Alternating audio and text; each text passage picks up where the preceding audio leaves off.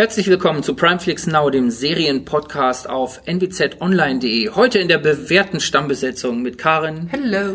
André. Hallo. Und Timo, das bin ich. Hi. Ähm, wir haben heute vor allen Dingen neue Serien und auch einen Film, der auf Netflix läuft, nämlich äh, Daybreak äh, auf Netflix, eine apokalyptische Jugendserie. Wir haben äh, Die Geldwäscherei, ein Film von Steven Soderbergh auf, äh, nach der Geschichte der Panama Papers. Wir haben Insatiable 2 auf Netflix und wir haben noch Alte Männer in The Kominsky Method 2, ebenfalls auf Netflix. Wir fangen aber an mit etwas fast völlig anderem, äh, nämlich mit einem Kinofilm. Manchmal leisten wir uns ja diese kleinen Ausbrecher, wenn wir besondere Filme sehen. Und ähm, André hat in unsere kleine Gruppe, nachdem er den Joker geguckt hat mit Joachim Phoenix, sofort äh, geschrieben, äh, Meisterwerk, einer der besten ja. Filme aller Zeiten. Und das muss André jetzt auch hier erstmal erklären. Genau. Und zwar, ich dachte halt eigentlich, ähm, Joker ist ein Film, den brauche ich nicht sehen. Vor allem nachdem ich Jared Leto als Joker gesehen hatte, dachte ich mir so, oh mein Gott, es kann eh keinen anderen geben als den außer Dark Knight Trilogie. Ja, und dann ähm, habe ich einen Trailer zu Joker gesehen und dachte, okay, also das ist ja jetzt schon in dem Trailer bildgewaltig. Mhm. Das, das, äh, ich muss ins Kino. Und habe mich dann auf ins Kino gemacht. Und ich war einfach nur hin und weg. Also vom Prinzip her, wer, wer den Joker nicht kennt, ähm, DC Comics, ein, äh, einfach, ähm, der Antagonist von Batman, aber in Joker geht es nicht um Batman, wie der Name schon sagt. Es geht Tatsache nur um den Joker. Es geht darum, wie Joaquin Phoenix, ein unglaublich guter Schauspieler, ähm, der perfekt diese Rolle verkörpert, nach und nach zu dieser ikonischen Figur wird. Ja, mehr möchte man zur Story gar nicht sagen. Denn alles, was, was da drin passiert, ist eigentlich immer eine Überraschung. Es ist unglaublich genial geschrieben. Es ist noch besser gespielt, als es geschrieben ist, muss man sagen. Er verkörpert diese Rolle so perfekt in jedem Detail. Und was mich einfach weggehauen hat, war das Bildgewaltige. Ich saß wirklich im Kino und ich habe gegrinst, weil ich mir dachte, wie genial ist dieser Bildaufbau. Auf wie viele Details wird geachtet. Am Anfang wird noch gesagt, dass diese Stadt einfach im Müll versinkt. Und man merkt halt auch so, dass er selber gefangen ist und genauso filmen sie das. Sie zeigen ihn immer wieder umgeben von Müllbergen ganz an den Seiten. Sie rahmen ihn immer grundsätzlich ein. Es sind immer dunkle Szenen. Und er, er sitzt selbst wenn er im Bus sitzt, ist er irgendwie durch die Fenster eingerahmt oder durch die Sitze oder durch die Person in jeder Szene, bis er wirklich dann irgendwann diese Figur des Jokers verkörpert und alles aufbricht von den Bildern her, auch die Lichtstimmung sich verändert. Plötzlich geht er die Treppen, zeigen sie nicht mehr, wie er die Treppen hochgeht, einen beschwerlichen Weg, sondern wie er sie runter tanzt. Mhm. Und das, das ist einfach filmisch so unglaublich genial. Und vor allen Dingen habe ich ähm, vorher auch noch gehört, ja, viele Leute sind aus den Kinos gegangen, weil der Film so brutal sein soll. Und ich dachte mir, der ist ab 16, so brutal kann der nicht sein. Und meiner Meinung nach gibt es eine einzige Szene, die Tatsache ein bisschen Brutalität ausübt. Und selbst die finde ich nicht so schlimm. Also jedenfalls ist es nichts gegen das, was, was Game of Thrones oder Walking Dead oder andere Sachen machen, mhm. die halt wirklich wo du gerade sagst, du saßt die ganze Zeit debil grinsend im Kino. Ja. Soll der nicht psychisch dann auch so ein bisschen an die Nerven gehen? Äh, soll, soll er angeblich, ja, das war auch so etwas, wo ich ein bisschen Sorgen hatte. Finde ich nicht. Also ich finde, sie, sie schaffen es auch, wie oft wird gesagt, dieser Charakter wird heroisiert. Er wird in ein, zu einem Helden hervorgehoben und das ist ja auch das, wo sie in den amerikanischen Kinos Angst hatten, dass sich wieder jemand als Joker verkleidet, diese Figur als Helden sieht und wild rumballert, wie mhm. es ja damals beim anderen Joker auch passiert ist, leider. Und ich finde, ich finde nicht. Ich finde, klar, er zeigt die Psyche einer kaputten Person und er zeigt einen super Einblick, finde ich aber auch da drin, wie eine kaputte Psyche funktioniert, wie sie einen einengt, wie sie für diese Depression sorgt. Und ohne zu spoilern, zeigt die, dieser ganze Film halt auch, wie diese psychische Veränderung irgendwann aufbricht sozusagen und er ja dann durchdreht. Und da möchte ich kein Thema mhm. zu sagen, wie er das macht, weil es eine, eine, man konnte es sich denken, aber es war eine geniale Überraschung und es war genial geschnitten und alles. Ich weiß, ich weiß nicht, ob man da eine Warnung aussprechen sollte. Ich finde nicht. Nein. Ich, ich denke einfach, klar, es ist ein Einblick in eine kranke Psyche und das soll es sein, weil der Joker ist eine kranke Psyche. Aber die Verwandlung, die er einfach macht, die ist so gut und so logisch geschrieben und gespielt. Das ist einfach geniales dabei zuzuschauen. Der Film wurde weiterhin groß gefeiert. Äh, Da sind wir nicht, äh, sind wir nicht die einzigen. Er hat auch einen Preis gewonnen in Venedig. Ähm, Auch ungewöhnlich, dass eine, naja, zumindest eine, ein Comicfilm-Titel äh, da den großen Preis gewinnt.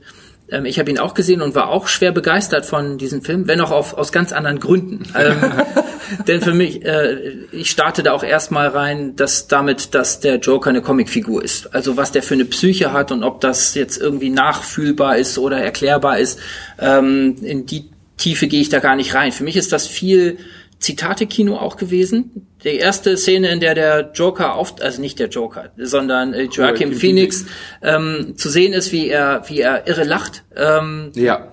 war mein erster Gedanke, der sieht ja aus wie Robert De Niro. Und ähm, der soll auch aussehen wie Robert De Niro Ja. in den 80ern. Denn äh, Robert De Niro spielt selber mit, ähm, spielt dort äh, den Gastgeber einer Talkshow, einer Comedy-Talkshow. Ähm, das ist in etwa die Umkehrung der Geschichte, die in ähm, King of Comedy erzählt wird. Da hat äh, Robert De Niro, der alte Scorsese-Film von, weiß ich gar nicht, 84 aus den 80er Jahren, da hat äh, nämlich Robert De Niro genauso eine Rolle gespielt wie den Joker. Einen möchte gern Komödianten, der sich an ein äh, großes Vorbild äh, ähm, orientiert und ranwirft und äh, ja pathologische Züge entwickelt, indem er diesem Vorbild nacheifert. Damals wurde ähm, das große Vorbild von Jerry Lewis gespielt, von dem Alten. Also der Film wird ganz viel zitiert, ähm, Taxi Driver wird ganz viel zitiert. als- Unglaublich viele Werke, aber auch vor allen Dingen gute Werke werden ja, zitiert. ja, ja, klar. Ähm, als der, äh, er hat ja einen Kollegen dort in seiner äh, Clowns, Clowns Vermittlungsagentur, keine Ahnung. er arbeitet, er arbeitet ja, ja, ja.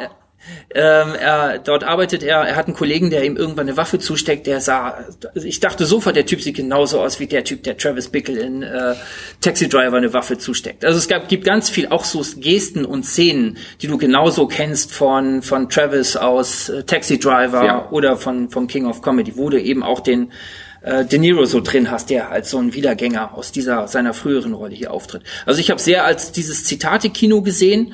Ähm, ich fand anders, in irgendeiner Kritik stand, macht gar nichts. Also das ist auch jetzt kein origineller Gedanke, das haben natürlich auch andere gesehen.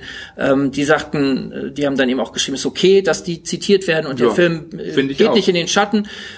Ich musste schon manchmal denken, ja, ganz so ganz an die Qualität und die Originalität für von diesen alten Filmen reicht er für mich nicht ganz ran. Für mich ist auch nicht alles komplett logisch, was ich in diesem Film sehe. Also er wird ja müsste man jetzt müsste man jetzt spoilern, deshalb deshalb spare ich, äh, spare ich mir das. Ähm, das sind minimale kleine Schwächen. Also ich habe mich auch großartig unterhalten im Kino und äh, fand auch Joachim Phoenix äh, sensationell in der Rolle, wie er sowieso schon in ganz vielen Rollen sensationell war in den letzten Jahren. Ich habe den nochmal nachgeschaut und war fest überzeugt, er muss bestimmt schon Oscar gewonnen haben für er irgendwas. noch nicht. Hat er gar nicht. Äh, er war nominiert. Diesmal könnte es klappen, schätze Zum ich Beispiel mal. Gladiator, als er äh, den Imperator gespielt hat. Also ich hatte eigentlich in Erinnerung, dass er dafür einen Oscar hätte gewinnen müssen. Ähm, hat er aber nicht, war nur nominiert. Ähm, und jetzt ist er natürlich fällig. Davon bin ich auch fest überzeugt. Was ich auch unglaublich gut finde, ist, dass DC jetzt seinen eigenen Weg geht.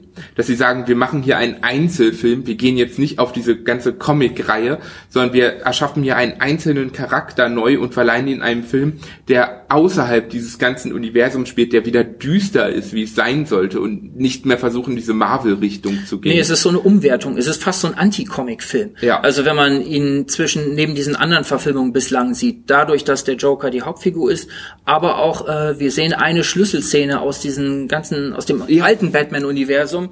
Ähm, und das fand ich super, dass sie die reingebracht Und die wird haben. völlig umgedeutet. Also äh, das kann man vielleicht sagen. Ja. Es ist die Attacke auf die Eltern äh, des jungen Bruce Wayne.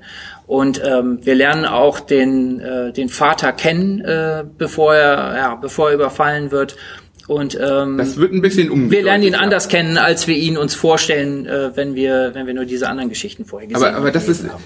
vor allen Dingen ist es gut, du kannst diesen Film auch sehen, ohne irgendwas mit DC, mit dem Universum, mit Ja. der Figur zu tun zu haben. Weil dieser Film steht so für sich alleine, dass du kein Hintergrundwissen brauchst, du musst keine Comics mögen, denn es ist kein Comicfilm, muss man ganz klar sagen.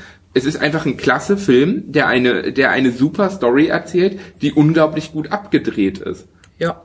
Ne, und da, deswegen, ich saß da drin, ich war unglaublich begeistert. Ich werde ihn mir auch hundertprozentig nochmal ansehen irgendwann.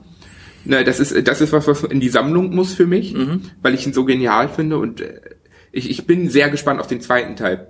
Gibt's es denn gibt einen? Es, es wird einen zweiten geben, ja. Todd wurde Phillips schon hat bestätigt. gesagt, es gibt keinen zweiten. Also es wurde jetzt bestätigt inzwischen, es soll einen zweiten geben und ich verstehe es, weil Das, man ja, also das, das gesagt, ey, hier gibt's einen zweiten. deswegen, weil am Ende ist, ist diese Szene, wo man denkt, okay, das ist die perfekte Stelle, wo der Film endet. Ich hätte ge- kurz vorher gedacht, schon so zehn Minuten vorher, jetzt endet er. Aber nein, sie haben es bis zu dieser Szene getrieben.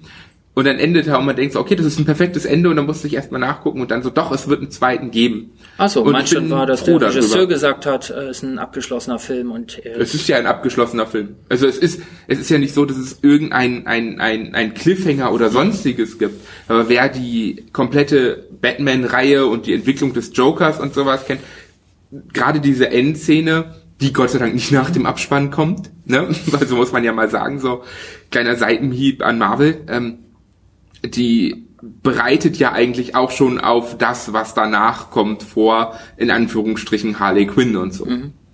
Ne, und das, äh, da, ich bin halt unglaublich gespannt, weil ich mehr davon sehe. Ich will mehr von diesem Joker sehen. Ich fand den so genial und ich bin gespannt, was sie daraus machen. Gut, dann sind wir gespannt und haben jetzt viel Lob gehudelt äh, außerhalb von außerhalb der Streamingdienste, obwohl der Joker uns da äh, als Trailer auch immer wieder äh, angegrient hat. Also Ja. der äh, war dort natürlich auch überall zu sehen. Also noch ein großer Kinotipp ähm, für diese Tage. Genau, Und, wenn ihr es ähm, schafft, geht rein. überall, wo man den sehen kann, macht das Sinn, den zu sehen. So, jetzt aber zu unserem eigentlichen Kerngeschäft, nämlich dem, was man so bei Netflix sehen kann und bei Amazon. Ähm, wir haben Daybreak ähm, und das stellt Karin mal vor. Äh, ja. Äh,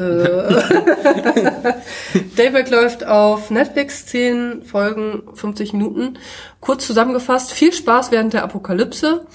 Ähm, Ja. Fand ich ganz gut, das mal von der anderen Seite zu sehen. Ähm, also äh, Josh ist ein ganz normaler Teenager, vielleicht leicht ein Außenseiter, legt sich mit den coolsten Typen so ein bisschen an, wird ständig irgendwie so ein bisschen gepiesackt und gemobbt, aber er bleibt standhaft und cool, findet dann auch ein nettes Mädel. Ja, und äh, was kann in so einer Situation am besten passieren? Genau, die Apokalypse. Ähm, jeder Erwachsene über 18 Jahre ist plötzlich ja, gar Kein- im Kopf. Kein Zombie. Nein, kein, also nicht der klassische Zombie. Also sie wiederholen auch immer den letzten Satz, den ihnen so, Den- den im- sie gedacht haben. den sie gedacht haben. Und das ist äh, äh, und sie sind gut, sie sind langsam und sie mögen auch Blut, aber es ist jetzt nicht so der klassische Zombie. Die nehmen auch nicht die Hauptrolle ein. Die Hauptrolle nimmt Josh ein äh, auf der Suche nach seiner Freundin. Verdammt, wie hieß sie jetzt nochmal? Sam Dean. Genau, Sam Dean, also seine Freundin und er wurden während der Apokalypse, während dieses Einschlags äh, getrennt und er sucht sie ganz verzweifelt wieder und legt sich zwischendurch, was ich ja echt süß finde. Ich, ich, das ist so richtig so, wie man sich das vorstellt. Es haben sich Stämme gebildet von Schülern und von Kindern und es gibt so ganz klassisch so die, die Mad Max äh, Geschichte, Ja, die so die richtig, Sportler. die, die Sportler, die so richtig so aussehen, die sich auch die Karren so gebaut haben. Dann gibt's dann äh, noch Untergruppen wie die Golfer oder die Nerds oder die, Die Cheerleader, die Kardashians. Kardashians. Genau, also es gibt überall so Stämme, die manchmal so vereinigt sind. Und äh, Josh und seine Kumpanen ja, schlängeln sich so durch die äh, Stämme und versuchen sich nicht mit jedem anzulegen, was aber immer irgendwie schief geht. Ähm, mir gefällt sehr so, dass das so locker flockig ist, dass die Zombies keine überragende Rolle einnehmen, dass das so ein so ein, so ein, so ein bisschen Feelgood ist, nicht zu brutal. Also ich fand das ganz so, man kann sich das so, so, so locker flockig angucken. Äh, ich fand es ganz gut. Was sagt ihr? André sagt du zuerst. Das macht mich misstrauisch. Also zuerst noch mal eine Lobhudelei, bevor du da einsteigst. Alles So schlimm, klar. so schlimm wird's nicht. Also ich, ich fand's echt witzig. Ich konnte nicht durchbingen, muss ich sagen. Ich brauchte nach den Folgen spätestens nach zwei immer eine kleine Pause. Sind ja auch echt lang, ne? Ja, Dein aber Tag hat ja auch nur 48 Stunden. genau, richtig. Ja, aber vor allen Dingen auch, weil, weil ich finde, so gut das Setting auch gemacht ist, so witzig das auch gemacht ist, alles. Es ist, es wird zum Teil anstrengend, am Stück zu gucken. Denn, What? Das Ja. sagst du. Das du sag guckst in einer Nacht eine Serie durch, wo wir alle sagen, so, was Ja, aber da sage ich das Tatsache mal. Weil es, es ist unglaublich viel Witz, es ist unglaublich viel Humor drinne, aber es ist halt auch, du musst wirklich dabei sein, du musst aufpassen, was da passiert, sonst wird es irgendwie langweilig. Jetzt wenn du, wenn, mich natürlich, was er sonst immer so macht, während er guckt. Nebenbei kann ich sonst alles machen, aber da muss man wirklich dabei bleiben. Alleine, weil ja auch viele Schriftzüge auch irgendwo immer auftauchen, die, die unglaublich witzig sind, wenn, wenn dann sich Leute unterhalten, aber du kein Wort mitkriegst, wie sie sich unterhalten, weil sie keine Ahnung, weil es Turbo der Supersportler ist, der immer nur macht und er dann so, ich spreche Turbo. So. ne? Es ist, es ist unglaublich bekloppt. Ich find's genial umgesetzt. Es hat mich so ein bisschen an, an ein, ein Spiel von, von den 2010ern erinnert, Sunset Overdrive. Da war auch Apokalypse und plötzlich ähm, waren alle Erwachsenen weg und es gab nur noch Teenager und alles war bunt und chaotisch und es haben sich total die bescheuertsten Klicken überhaupt gebildet. Wie hier auch, Wie ne? da auch. Wo ich mir dachte, das, das kommt mir als, als Vorbild so ein bisschen, denn der Comic, den es gibt, der ist eindeutig nicht das Vorbild, muss man sagen. Ich habe den gestern mal durchgeblättert. Ähm, der, der hat nichts mit der Serie zu tun, so ungefähr, außer da ist äh, Josh und Apokalypse. Das haben die beiden gemeinsam. Das kann man nicht als Vorbild nehmen. Ich finde halt, es ist unglaublich witzig, es ist charmant, es ist intelligent gemacht, zum Teil. Es ist eindeutig etwas, was man nicht ernst nehmen kann, was super ist. Und es hat auch so ein bisschen, so, so ein bisschen Ekelfaktor zwischendurch, was auch ganz cool ist. Ich weiß nicht, ob man's, man kann es nicht bedingungslos empfehlen, aber ich finde, man kann auf jeden Fall mal reingucken. Man sollte mal reingucken, denn wenn man die, er- ich, ich finde halt, wenn man die erste Folge mag, dann mag man die ganze Serie, weil die erste Folge beschreibt einfach das, was die ganze Serie passiert. Und vor allen Dingen fand ich das Ende ziemlich, ziemlich gelungen. Habe ich noch nicht gesehen. Ne? Ich erzähle nicht darüber, aber es ist es ist ziemlich geil. Muss äh, also ich war ich habe es extra gestern Abend noch zu Ende geguckt, weil ich wissen wollte, wie es endet, bevor wir den Podcast machen. Und das Ende, ich, ich, ich saß einfach nur, ich dachte so, okay, cool. Ja, damit konnte man nicht so rechnen. Schreit das nach einer zweiten Staffel? Ja, es ist schreit nach einer zweiten Staffel eindeutig. Weil Ich Ne? fand, so, das ist, ist doch mal was Schönes, wenn das Es ist- alles es ein ist bisschen viel mal gut. So, ja, viel gut, weil das sonst immer so, äh, dä, dä, dä, und Ja. er schmisst da auf seinem Skateboard und la la la, er kann machen, was er will und mal ein bisschen aus einer anderen Perspektive, als immer nur so, äh, Vor allen Dingen die, die Charaktere sind halt auch einfach zum Teil so bekloppt. Die, der, dieser Eli, der ja so der der ähm, Fake-Markenträger ist und, und in der Mall wohnt und da mit einer mit einer Schaufensterpuppe zusammen ist und sowas, der einfach total bekloppt ist und das totale Arsch, der aber trotzdem irgendwie total cool rüberkommt. Oder der schwarze Samurai, der den der den Ninja-Weg gehen will, und so, wo du einfach nur so denkst, boah, wie klischeehaft ist das denn, wie geil, das ist so witzig. Ja, ich ne, das macht cool. einfach Spaß. Ich bin manchmal bei diesem ist ja klischeehaft hängen geblieben und nicht so ganz zu diesem ist ja geil dann weiter, weitergekommen. Ähm, ich fand das auch lustig, ich fand auch die Idee ganz witzig. Ähm, aber ich fand es auch so ein, vielleicht liegt das daran, dass ich nicht gut genug aufgepasst habe und aufmerksam genug war. Aber mir ist dann eben das passiert. Für mich war das dann irgendwann schnell so ein Sammelsurium von lustigen und netten Ideen und viele sind wirklich nett und charmant und lustig und manche auch so mittel. Ähm, Matthew Broderick, der alte Ferris Bueller aus den 80ern, spielt hier jetzt ein, schlüpft hier jetzt in die Rolle des äh, grauhaarigen Schuldirektors.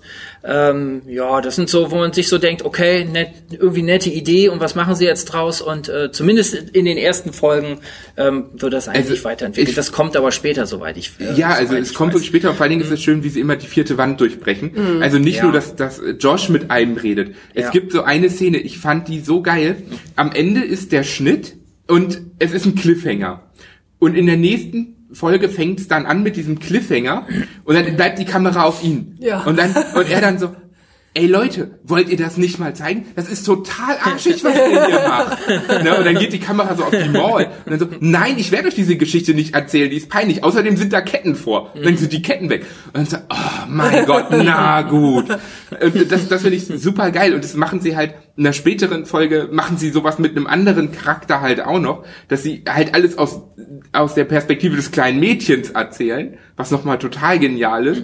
Und dann in einer ganz späten Folge werden sie halt komplett verrückt, wo sie einfach so eine Verfolgungsjagd durch Erinnerungen durchmachen. Oh. Ne? Und das ist so genial, weil dann laufen die da durchs Bild durch und dann so, ey, ihr wart doch gar nicht dabei, was seid ihr? ne? Und Also überhaupt die Übergänge so von der, Ja. von der Gegenwart in die Vergangenheit. Er erzählt ja auch immer viel von der Vergangenheit, wie es ihm da so ergangen ist und wie er seine Freundin kennengelernt hat. Also auch so diese, diese, Das ist super das ist genial. toll, das ist sehr schön. Ne? Ja, die treffen sich dann auch mal. Also Ja. die verschiedenen Ebenen. Also ganz Ja. deswegen. brich jede Regel, mach dir einen Spaß Genau. draus und dann geht's irgendwie Es, weiter. Also das, halt null ernst, das Ja. Ganze. Und das ist so schön. Endlich mal eine Apokalypse, die sich nicht ernst nimmt. die sagt, äh, freut euch drauf, das Ja, ist genau. wesentlich, der Zustand ist wesentlich besser Ich als glaube, der in dem- Erbarmungs, Erbarmungswürdige Ja. jetzt In gerade. dem Szenario dürfen wir uns nicht drauf freuen, weil wir sind, glaube ich, alle über 18. Ne? Ach so, ja, stimmt. Man identifiziert sich dann sofort. wieder. Aber der Direktor hat ja auch überlebt. Also, Ja. Stimmt, die haben, ich weiß nicht, man sieht Oder? ja auch die Lehrerin zum Beispiel. Ja. Also die, weiß ich nicht. Naja, ob die überlebt Die haben hat. vorher ihre Probleme und die haben nachher ihre Probleme. es ist, es ist auf jeden Fall, es ist unglaublich genial, muss man sagen. Es macht echt Spaß, das zu schauen. Aber man muss halt auch sagen, es, es ist, man muss aufpassen. Also eine Szene, die ist, die fand ich genial. Da hält Turbo eine Rede und Turbo kann ja immer nur äh machen. Ne? Und dann steht er da auf dieser Bühne und hält die Arme hoch und dann kommt ein kurzer Text. Und dann hält er die Arme anders hoch, dann kommt noch ein kurzer Text.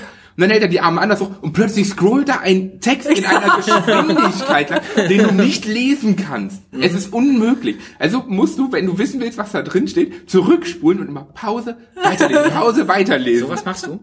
Und ich dachte, mir, dieser Text, muss, dieser Text muss so beschissen sein, dass ich ihn lesen will. Ne? Weil ich unbedingt wissen wollte, was da drin steht. Okay, hab ich da ist jetzt ein Spoiler. Lohnt sich das? Pause, weiterklicken, Pause oder das, das, das, das, also mit Pause weiterklicken kommt man nicht weit. Man muss es am PC machen, man muss Frame für Frame Ah, weitergehen. cool. Lohnt sich das oder Äh, lohnt sich es das ist, es ist unglaublich witzig. Es lohnt sich irgendwie. Verdammt. weil, es, weil es so bekloppt ist. Irgendwann wird es den Text bestimmt auch im Internet geben. Aber es ist so ungefähr die beschissenste und bekloppteste Text, den ich je gelesen habe. Und den in dieser Situation als Rede dahin zu stellen, ist so genial. Und da, da spielen die halt einfach mit dem Publikum. Und das, ist- das ist das Schöne daran, dass sie nichts, aber auch gar nichts ernst nehmen und alles durchbrechen. Und, aber das muss man mögen. Und man muss halt wirklich dabei sein und aufpassen. Man kann nicht nebenbei großartig mit dem Handy irgendwas machen. Und man muss schon Zeit haben, denn wie gesagt, das Ding Ja. ist zehn Folgen, a 50 Minuten lang. Ne, das, ist auch eine man- kleine man, man Voraussetzung. braucht seine fünf, sechs Stunden locker. Wie gesagt, ich weiß nicht, ich werde das wahrscheinlich eher nicht investieren in diese Serie, obwohl ich fand, die Ideen fand ich auch ganz witzig, die ich jetzt in den ersten Es, Folgen. es lohnt sich halt alleine fürs Ende, muss man sagen. Das ist, das ist ziemlich, ziemlich cool. Okay, zwei Begeisterte immerhin und äh, viele Schauwerte, viele lustige Ideen. Ähm, kann man auf jeden Fall mal reingucken. Daybreak, Netflix, 10 Folgen a 50 Minuten. Jetzt haben wir etwas wesentlich kürzeres und sparsameres, ähm, auch wenn viel mit Geld um, um sich geworfen wird, nämlich die Geldwäscherei. Das ist ein Film, den Steven Soderbergh gedreht hat, der auch ganz kurz in den Kinos war ähm, und der aber von vornherein ein Netflix-Geschöpf ist und der vor allen Dingen jetzt dort zu sehen ist. Äh, gut zwei Stunden lang. Nee, Quatsch. Gar nicht, anderthalb. ein, gut anderthalb Stunden lang. Ähm, Hintergrund der Geldwäscherei ähm, ist die Geschichte der Panama Papers. Ähm, das hat hier in Deutschland vor allen Dingen die Süddeutsche Zeitung 2016 aufgedeckt. An die hat sich damals ein Whistleblower gewandt, ähm, der sich selber John Doe nennt. Ähm, dieser Informant hat, hat unfassbare Mengen von Daten äh, an die Journalisten gegeben, die wirklich unter Hochsicherheitsbedingungen in einem großen Team, auch aus anderen, das sich auch aus anderen Medien zusammengestellt hat, ähm, diese Datensätze ausgewertet haben und so ja in einem Finanzgeflecht auf die Spur gekommen sind, dass sich um diese Firma Mossack Fonseca äh, in Panama Stadt geschlungen hat. Äh, das ist eine Anwaltskanzlei, die ähm, ja Scheinfirmen war, genau. Die haben es dann nicht, die haben sich noch ein Weilchen gehalten, aber sie haben es dann nicht überlebt. Ähm, diese Anwalts, diese Kanzlei äh, gründet Scheinfirmen für ja vor allen Dingen Naja, also. Briefkastenfirmen. Briefkasten. Ja, okay. Es sind keine Scheinfirmen, Ja, sie okay. existieren. Okay, gut. Da sind wir bei den Feinheiten, die hier so, die hier so ausgelotet werden. Ähm, und äh, dafür ja vor allen Dingen die größeren Sünder auf Erden äh, ja denen äh, ja, erlaubt haben, ihre Steuern nicht zu bezahlen. Zu vermeiden. Nicht zu hinterziehen, da ist ein ich, Unterschied. Ich, ja, ich weiß. spitz finde ich heute. Ja, aber das ist doch etwas, Das- was das in diesem Film das, verhandelt wird. es geht, ne? ne? Es Genau. geht nicht um Steuerhinterziehung, es geht um Steuervermeidung. Ne? So Genau. das ein oder andere Haar in der Suppe hat man dann doch gefunden, glaube ich, wenn ich da richtig. Und vor allen Dingen die Leute, die dort ihr Geld gewaschen haben, haben noch ganz andere Dinge verbrochen, äh, Mhm. die nicht nur Steuerhinterzug. Äh, Das ist ja, nur äh, als Anwalt kann man Da ja nichts dafür, was deine nee. Klienten tun. Also, es ist eine, es ist eine, ein Riesending gewesen, was man kaum durchmessen kann. Ähm, ich habe mir damals das Buch äh, durchgelesen, was die ähm, Journalisten der Süddeutschen rausgegeben äh, haben. Ähm, total spannend, äh, welche Politiker auch äh, ähm, aus welchen aus wirklich Ländern weltweit dort verstrickt waren und tatsächlich auch zurücktreten mussten, ähm, weil sie durch diese diese ganzen Daten äh, ja in den Vordergrund gerückt sind. Sehr sehr spannende Geschichte. Steven Soderbergh, äh, den wir kennen durch Ocean's Eleven, durch äh, Aaron Brockovich und ganz früher durch Kunstfilme von über Kafka und äh, keine Ahnung was, ähm, hat daraus eine Farce gemacht. Ich glaube, das ist der, der Begriff, der am besten auf diesen Film passt. Ähm, er lässt nämlich, er steigt nämlich damit ein, äh, dass es ja wohl so einen journalistischen, äh, journalistischen Skandal gegeben hat. Da schreiben halt, schreibt halt irgendwer und er lässt halt äh, Mossack und Fonseca, die beiden Hauptbösewichte aus journalistischer Sicht, die beiden lässt er dort als Glamour-Paar auftreten und im Grunde genommen ja so als als Gastgeber durch diese Show Vor führen. allen Dingen von wem sie gespielt werden. Gary Oldman und Antonio Gary Oldman und Banderas. Anto Ja. Antonio Banderas So schön. spielen die beiden. Also Jürgen Mossack äh, wird gespielt von Gary Oldman und äh, wie heißt der Francesco Fonseca? Ramon Fonseca äh, wird gespielt von Antonio Banderas und die beiden führen in sehr schicken Anzügen dann Immer ein ja, Partnerlook. durch ihr durch ihr Geschäft ähm, erklären, geben so ein paar Basistexte äh, von sich, ähm, wie wir eben schon ein paar Sachen haben wir schon zitiert, ähm, zum Beispiel den Unterschied zwischen Steuerhinterziehung und Steuervermeidung. Ne, sie wähnen sich da selber immer auf der äh, sicheren Seite. Ne, und ähm, ja, und dann wird während die beiden immer so als, als Showmaster auftreten und sich erklären, werden dann halt so einzelne Episoden ähm, ja, erzählt von Kunden, ähm, ja, die sie dort Klienten. betreut haben, Klienten, ja. Und äh, nicht nur von Klienten, sondern nebenbei Auch von- auch von Meryl Streep. Meryl Streep, genau, die äh, Da spielt. war was. Ja. Das ist im Grunde genommen so die Antagonistenfigur, also das ist die andere Seite. Meryl Streep spielt ähm, eine Frau, ähm, ja, die noch mal mit ihrem Mann äh, nach 40 Jahren Ehe äh, ja was ganz Besonderes unternehmen. Die Ni- Niagara-Fälle sind es, glaube ich, wo Genau. sie ähm, wo sie noch mal ja Honeymoon verbringen wollen. Ähm, es passiert eine Katastrophe. Die Frage ist, äh, wo kriegen sie, wie werden sie entschädigt? Und äh, innerhalb des Geflechts von Versicherungen, ja, ähm, äh, hat halt auch äh, Mossack Fonseca äh, die Finger drin. Korrigiere mich, wenn ich. Nö, wenn nö, ist, ist vollkommen es ist richtig. einfach, es ist dann eben komplex, welche Firma jetzt zu welcher gehört und welche die Verantwortung auf welche abschiebt, sodass am Ende nichts für diejenigen übrig bleibt, äh, die das Geld eigentlich, äh, denen das Geld eigentlich zustehen würde. Man, man muss ja sagen, es hat sich ja nichts geändert. Also das, das Geflecht existiert immer noch und es wird immer noch fortgeführt. Ne, aber Erstmal die Geschichte. Genau, aber was, was, was, was man so schön, was wir bei der Geschichte so schön machen. Erstmal Meryl Streep. Genau, das meine ich. Ja, bevor wir, bevor wir äh, im kommen. Grundsätzlichen, be bevor wir im Grundsätzlichen sind. Also das ist so die Figur, äh, an der die Problematik dann aufgemacht wird und die einen irgendwie auch immer durch den ganzen Film begleitet, auch wenn wir dann auch noch andere Klienten kennenlernen. Ein Charles, äh, der offenbar sehr viel Geld aus Afrika weggeschafft hat. Ähm, und äh, ja, darüber ähm, ja, mir ändert diese Story farcehaft ja, zu einem Ende zu, an dem das wir nicht verraten dürfen. So. Ja. Nee, was ich nur sagen muss, bei Meryl Streep ist es halt wirklich, dass sie Tatsache diese Firma zu Firma zu Firma Verfolgung Mhm. Ja. macht. Sie versucht halt immer rauszufinden, und das, das ist so interessant, da ist die Versicherung, die soll eigentlich Mhm. bezahlen. Aber diese Versicherung gehört einer anderen Versicherung. Mhm. Und die gehört einer anderen Firma. Und diese Firma gehört einer anderen Firma, die dann wieder einer Anwaltskanzlei gehört und so Mhm. weiter. Und da arbeitet sie sich halt durch. Und das, das ist, das ist so schön bildlich gemacht, Ja. wie sie das reinbringen einfach.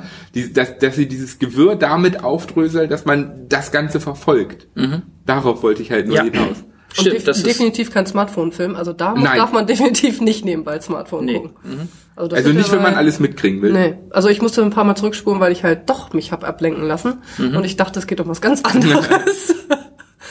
wie Ja. fandst du den? Also du fandst den, glaube ich, du bist ich, ich finde die damit. Aufmachung unglaublich gut gelungen. Ich finde es witzig.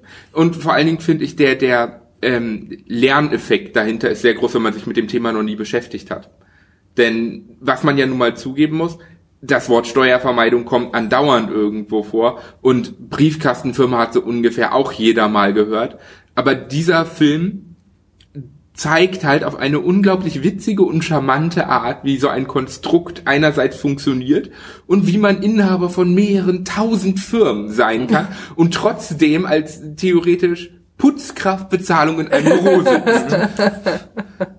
ne? Und das, das, ich, ich finde halt, wer ein bisschen Zeit hat, wer sich ein bisschen bilden will, wer was Lustiges sehen will, dafür ist es halt gut, weil, weil ich bildlich und witzig gemacht finde und es nimmt sich es nimmt sich halt auch nicht ernst und das merkt man halt auch das ja das war für mich so ein bisschen das Problem ich habe mir war das manchmal ein bisschen zu sehr ja so Sesamstraßenhaft äh, Ja. wird das für mich aber wenn du wenn du es zu trocken machst wenn du es eine Doku machst es ist spannend. Also Ja. ich habe damals wirklich fasziniert diese Recherche gelesen.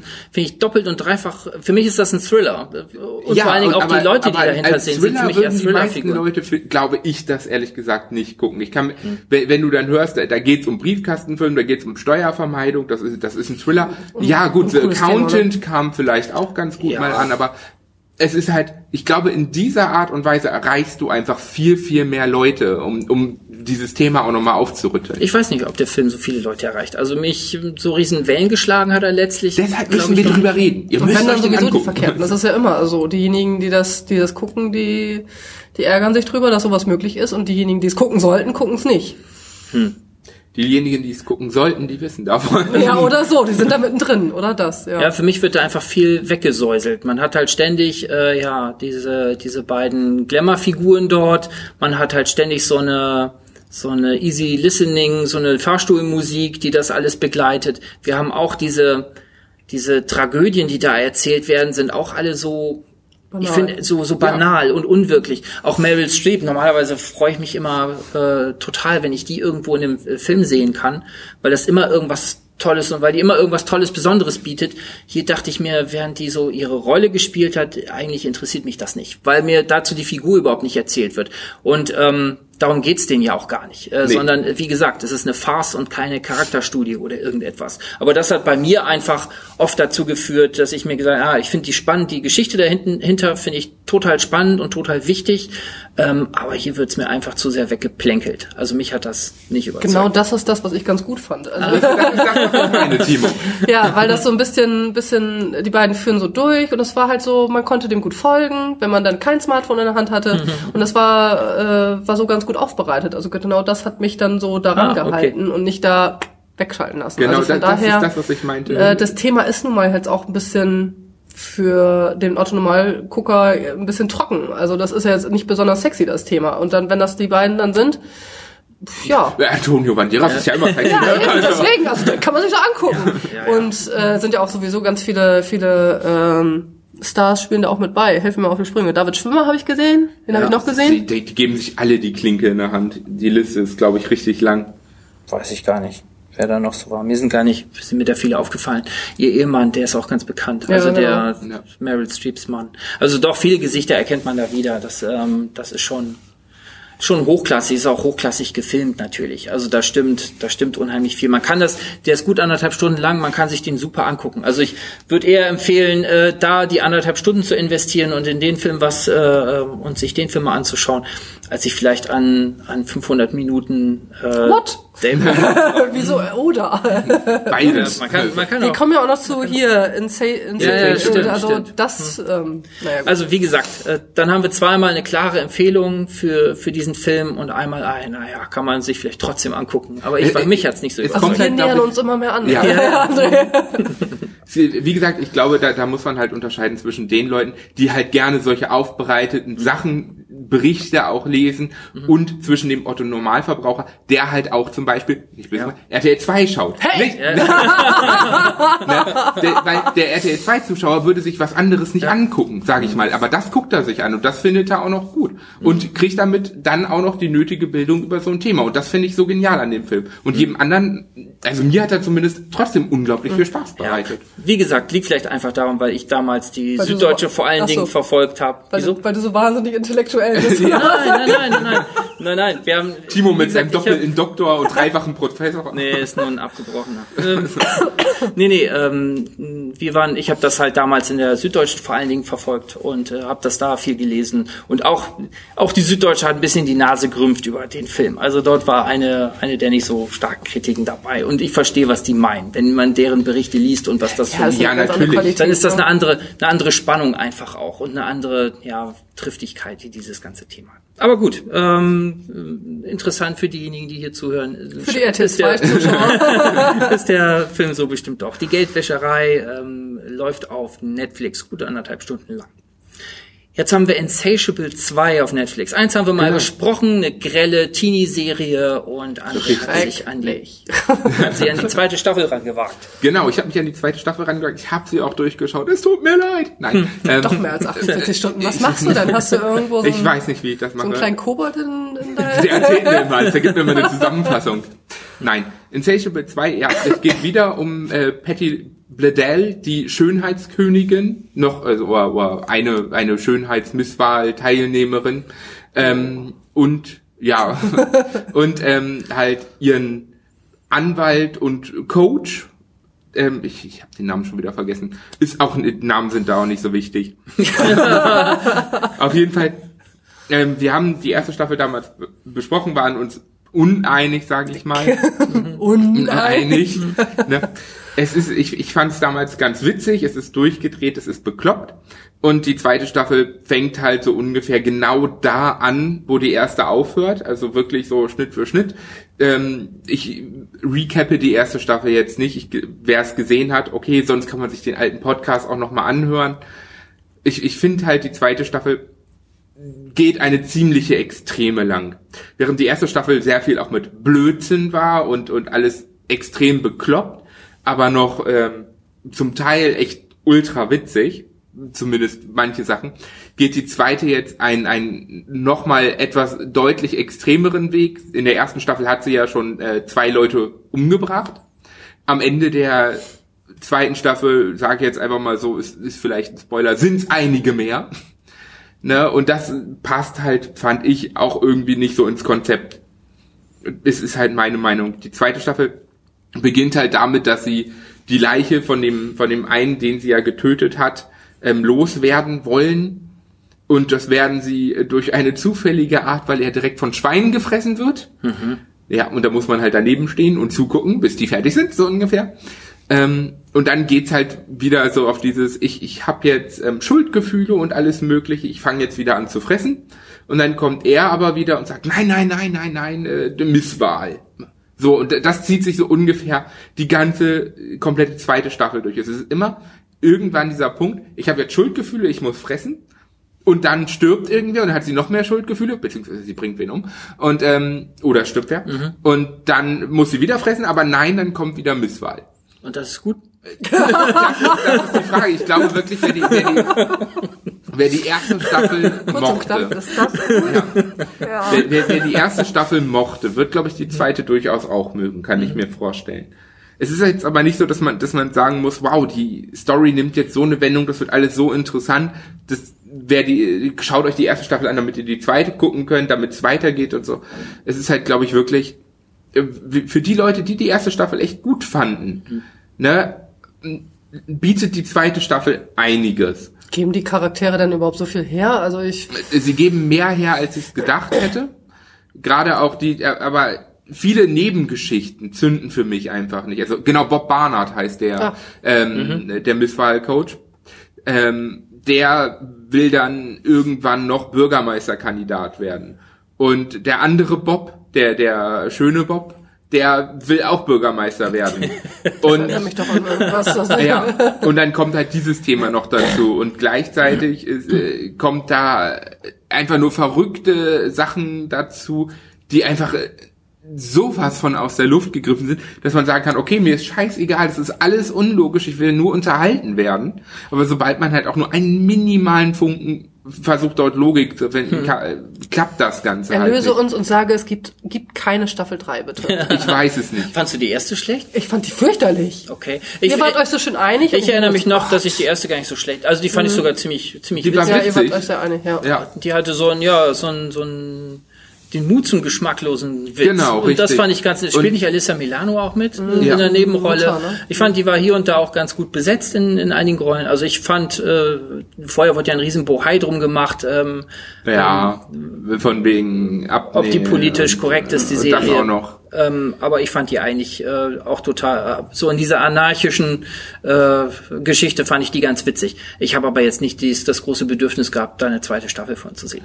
Ja, und die zweite Staffel ist, ist, ist halt vom Prinzip her wie die erste, nur dass sie halt noch ausgeflippter wird, noch politisch unkorrekter, ne, äh, noch mehr verrückte Themen aufgreift ähm, und, und noch bekloppter wird ne, und abgefahrener und gut, wer die erste Staffel mochte, wird sicherlich mit der zweiten auch durchaus liebäugeln und die nicht schlecht finden, aber sie ist halt nicht, sie bringt halt nichts Neues. Sie, also das einzige, was halt irgendwie wirklich am Ende genial war, war, war wirklich so diese kleinen fünf Minuten Endszene, wo man sich dachte, okay, gut, das, das kündigt eigentlich schon eine dritte Staffel an. Ne? Ob, ob man die jetzt aber wirklich braucht, weil es mir irgendwie zu sehr in, in die Reihe ähm, Dexter nur abgedreht geht. Ja. Und, und, und da, da, das, das brauche ich ehrlich gesagt nicht. Ich fand Dexter genial. Ja. Ich, ich, ich liebe Serienkiller-Sachen, aber das wird mir irgendwie dann. Ich weiß, äh, also die erste Staffel ja, war, war witzig. Die zweite hat mich jetzt nicht wirklich vom Hocker gerissen. Also nicht unbedingt ein Tipp für diesen. Würde ich, würde ich nicht sagen. Ich würde, ich würde sagen, wenn man, also wenn man wirklich die erste richtig, richtig mochte, dann kann man sich die zweite ansehen. Aber sonst ist es, es gibt keinen Grund, warum man jetzt die erste unbedingt gucken sollte, damit man dann in die zweite einsteigen kann. Ich denke ich denk auch, von der zweiten kann ich nicht viel sagen. Von der ersten hatte ich, habe ich noch ganz nette in Erinnerung, aber ist jetzt auch nichts, wo ich sagen würde, schiebt da eure Zeit rein. Ja. Okay, dann haben wir noch eines auf der Liste, nämlich nach so vielen jugendlichen Themen haben wir noch alte Männer, nämlich die The Kominsky Method. Ähm, auch die zweite Staffel. Die erste hatten wir auch besprochen. Genau. Es geht äh, Kominsky, äh, die Methode, das ist eine Schauspielmethode, um die es hier geht. Sandy Kominsky ist ein Schauspiellehrer, war früher mal äh, ganz kurz äh, auch ein, ja, ein erfolgreicher Bekannter. Schauspieler, ähm, ist dann aber ja inzwischen ähm, ja, alt geworden und äh, hat halt immer noch diese Schule. Ähm, so ein kleiner ja, Lebemann, äh, Gutmensch, äh, gespielt von Michael Douglas.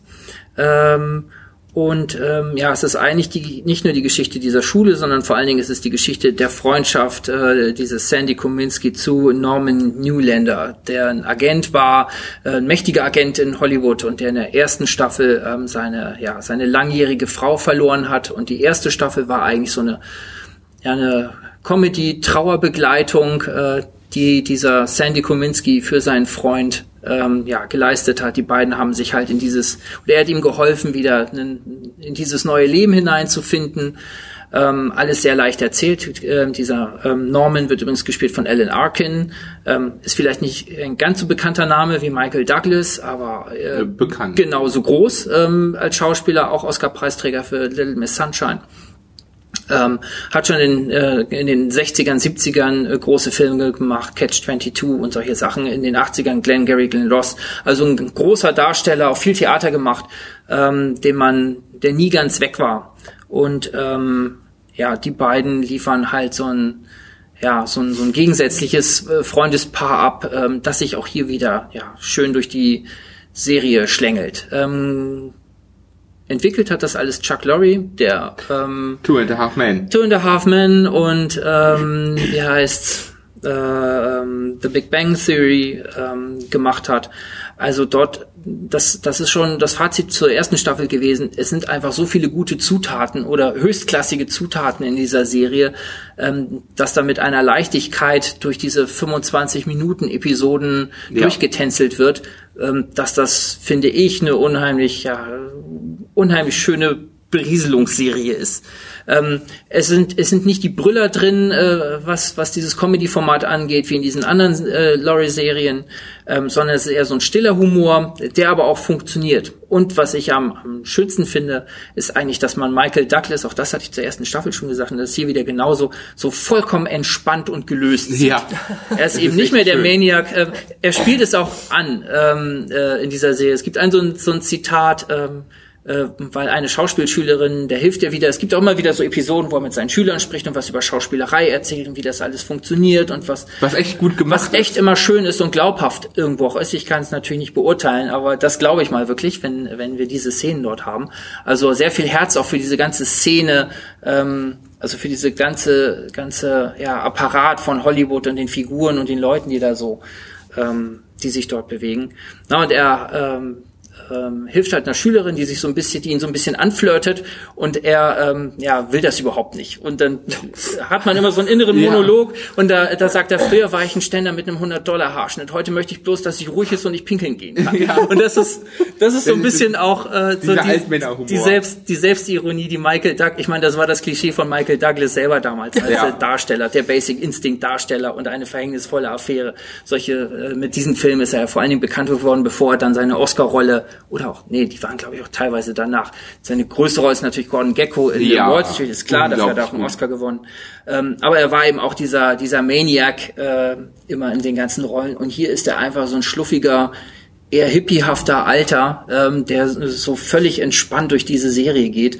Und ähm, das gucke ich mir total gerne an. Also ich fand es auch wieder super, was ich unglaublich, unglaublich genial fand, ist, in dieser Schauspielschule gibt es eine Szene, wo sich zwei der Schüler hinsetzen und die erste Folge von Two and a Half Men spielen.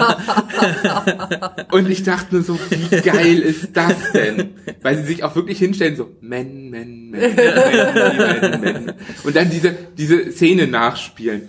Und er selber macht sich halt noch so drüber lustig von wegen, ja, ihr hattet doch Comedy als Aufgabe, warum wählt ihr sowas?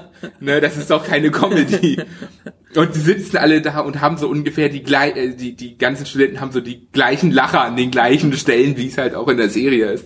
Und das, das war einfach so absolute Meta-Ebene, was unglaublich witzig war. Ich- und sonst, Hab mir auch eingebildet, so einzelne Szenen und Gags wieder erkannt zu haben, die man damals schon so ähnlich da gesehen ja, und äh, das ist, das ist aber schön. Also es macht echt Spaß und es, es ist wieder extrem locker. Es Ja. sind ernste Themen dabei, muss man sagen. Ja. Aber die, die werden halt auf, auf eine witzige Art und alles zum Teil auch parodiert einfach. Das, es ist schön, es ist locker. Ja, man nimmt, äh, aber die nehmen sich trotzdem ernst. So wie Ja. diese Szenen in dieser Schauspielschule, die wirken immer irgendwie Die wirken viel ernster als viel der echter.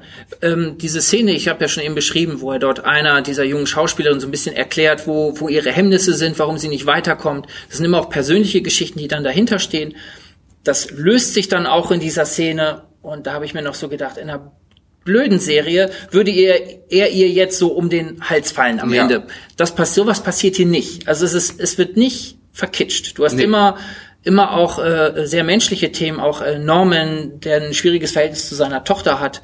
Ähm, du hast immer wieder auch traurige äh, Szenen und kaputte Leute dabei. Und, auch es wird, schwierige Themen. und es wird nie, es wird nie ausgeschlachtet, es wird eigentlich Nein. nie so richtig verkitscht, aber es wird halt auch nicht in eine Tragik und in eine Tiefe dort reingegangen, ähm, dass es jetzt nicht mehr lustig wäre, sondern es wird mit so einer Leichtigkeit durchmessen, diese ganzen, ähm, ja, diese ganzen Szenerien und diese ganzen Themen und ähm, ja, nach 25 Minuten ist man dann schon wieder in der nächsten Folge Ja. und dann ist was anderes lustig. Eben, und es ist, es ist halt wirklich Comedy und Drama unglaublich Ja. gut gemischt.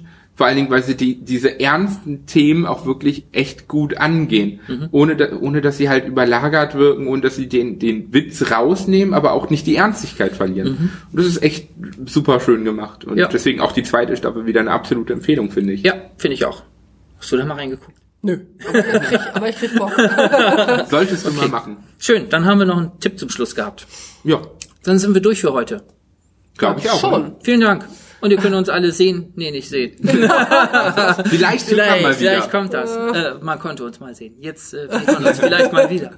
Äh, aber hören kann man uns auf nwzonline.de, äh, bei iTunes natürlich, bei Spotify, bei radio.de, bei podcaster.de. Noch Bei was? Stitcher. Ha, Stitcher. Du hast Ja. endlich mal wieder was vergessen. Du hast dich zu ausgeruht. Ja, zu, sehr, du zu, viel, zu viel Urlaub. Okay, gut. Aber wir freuen uns aufs nächste Mal. Bis dann. Tschüss. Ciao. Tschüss.